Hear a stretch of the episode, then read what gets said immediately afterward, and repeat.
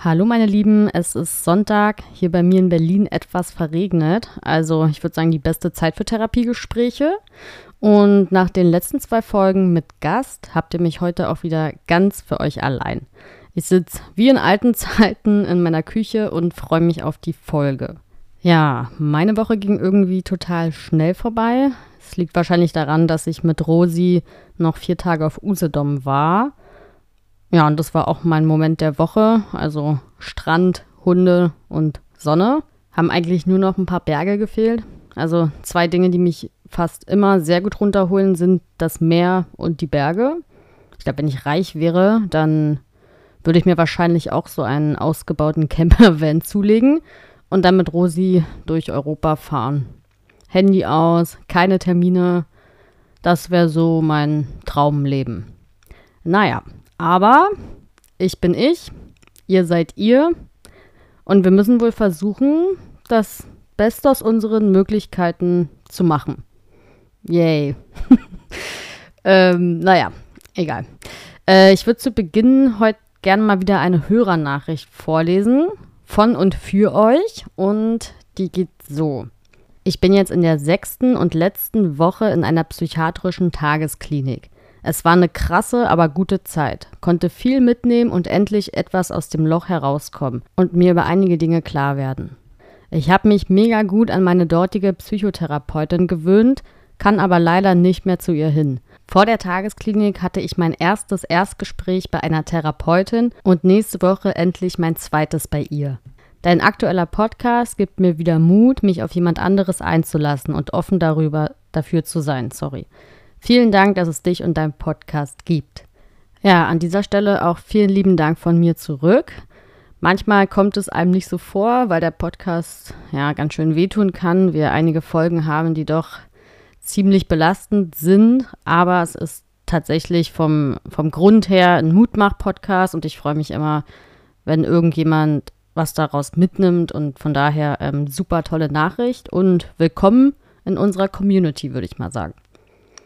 Ja, und dann kommen wir jetzt zum heutigen Thema und das ist Hilfe, die Therapeutin ist im Urlaub.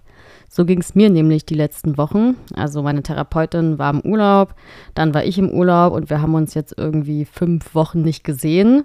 Also ich sehe sie jetzt kommenden Mittwoch das erste Mal wieder und muss auch sagen, nach so einer langen Pause bin ich wieder so aufgeregt, als wäre es irgendwie das erste Mal, obwohl wir ja jetzt schon echt eine Weile zusammenarbeiten, aber ich kann irgendwie immer nicht mit so Pausen umgehen. Also auch wenn ich so Leute irgendwie lange nicht sehe und das jetzt nicht so richtig gute Freunde von mir sind, dann fühlt sich das für mich immer irgendwie weird an. Also ich verliere irgendwie dann voll schnell die Connection zu irgendwem.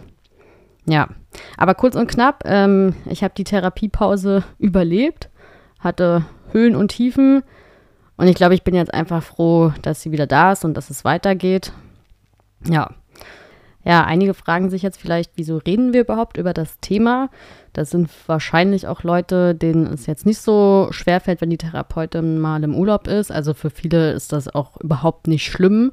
Für andere hingegen ist das doch eine ziemlich schwere Zeit und das kommt halt darauf an, wo man gerade so steht, was die Diagnose, die Problematik ist und wie auch die Beziehung zum Therapeuten ist.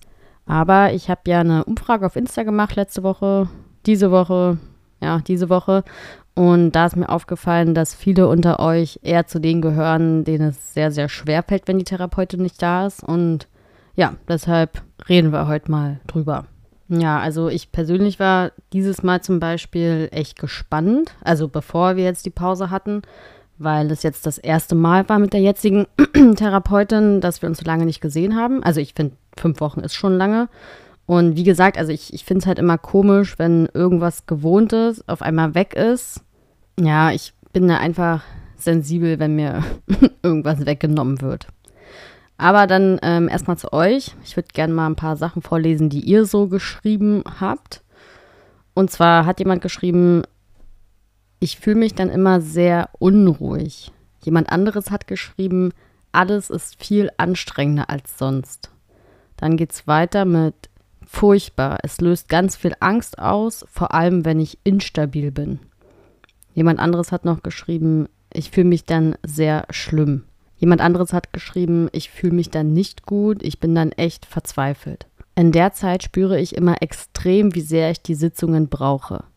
Lifehack Ellie, einfach so wie die Therapeutin Urlaub nehmen.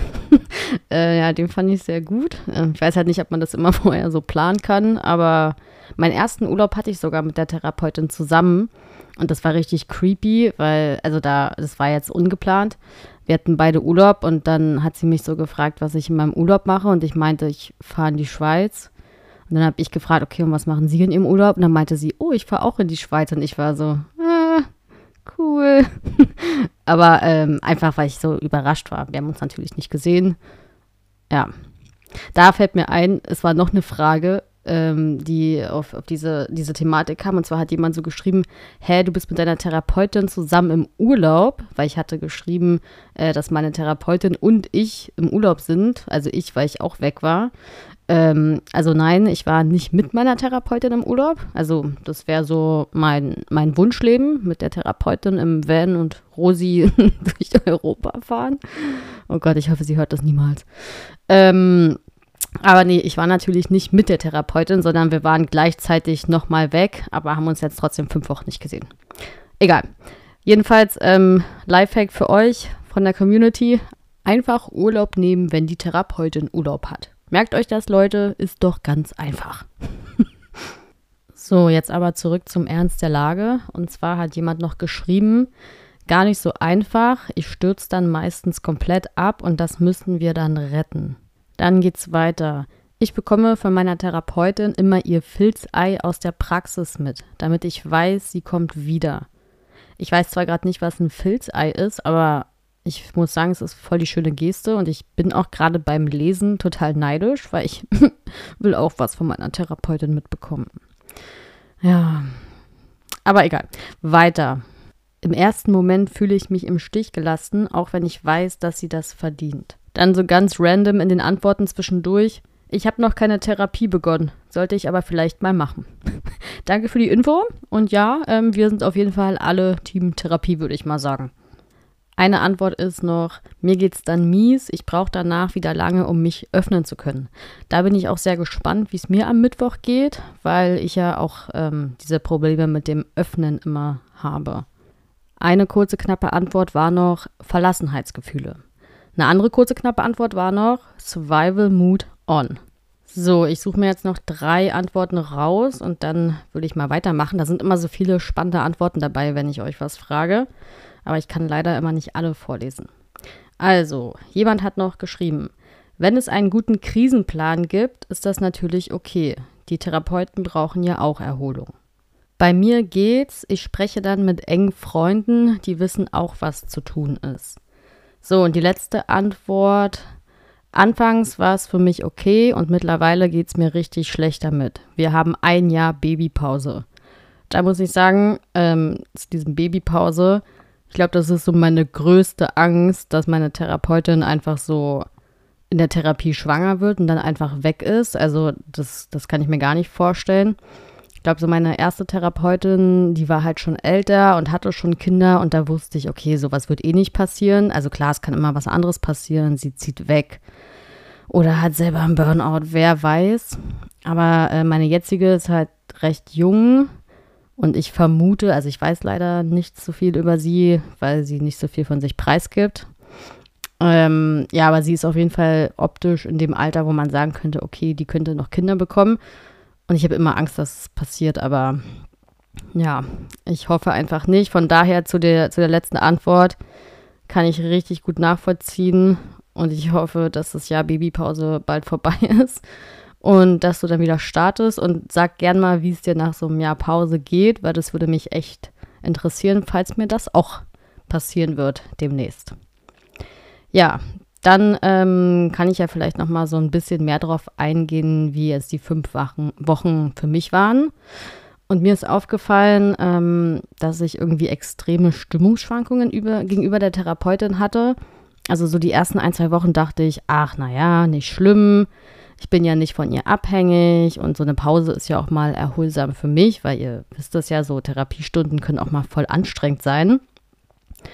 Und dann so nach zwei Wochen dachte ich, oh, ich finde es jetzt auf einmal doch blöd, dass sie nicht da ist. Und dann hatte ich auch so diese typischen Gedanken, krass, sie lässt mich einfach alleine, obwohl es ja eigentlich nicht so ist. Ich meine, sie hat nur Urlaub und ich hatte ja auch Urlaub. Also es war jetzt einfach ungünstig, dass wir beide irgendwie Urlaub hatten und dann fünf Wochen draus geworden sind. Aber ich habe dann auch gemerkt, dass ich auf einmal so Verlust- und Verlassenheitsgefühle bekommen habe. Also für die, die das auch haben, ich schätze, das ist relativ normal in so einer Therapie. Und dann gab es auch so eine kurze Phase, da wollte ich wirklich wütend auf sie sein, weil sie mich jetzt allein gelassen hat, obwohl sie es ja nicht getan hat. Also wie gesagt, äh, wir hatten beide einfach Urlaub. Ja, und dann gab es noch eine Phase, da habe ich auf einmal dann so Angst bekommen und war auch traurig, weil ich dachte, ah, fuck, jetzt geht mir das irgendwie doch nahe und ich bin jetzt von ihr abhängig und dann habe ich einfach so voll Panik geschoben, weil ich dachte, ja, wenn ich von ihr abhängig bin, dann ist die Therapie irgendwann vorbei, dann ist sie irgendwann nicht mehr da und dann falle ich ins Loch. Ja, die Phase war nicht so cool. Ja, und jetzt, ähm, so in der fünften Woche, muss ich sagen, habe ich mich jetzt beruhigt. Also ich bin sogar richtig stolz, dass ich das so gut hinbekommen habe, trotz dieser verschiedenen Gefühlsphasen, weil ich halt auch gemerkt habe, ey, ich, ich finde es besser, wenn sie da ist.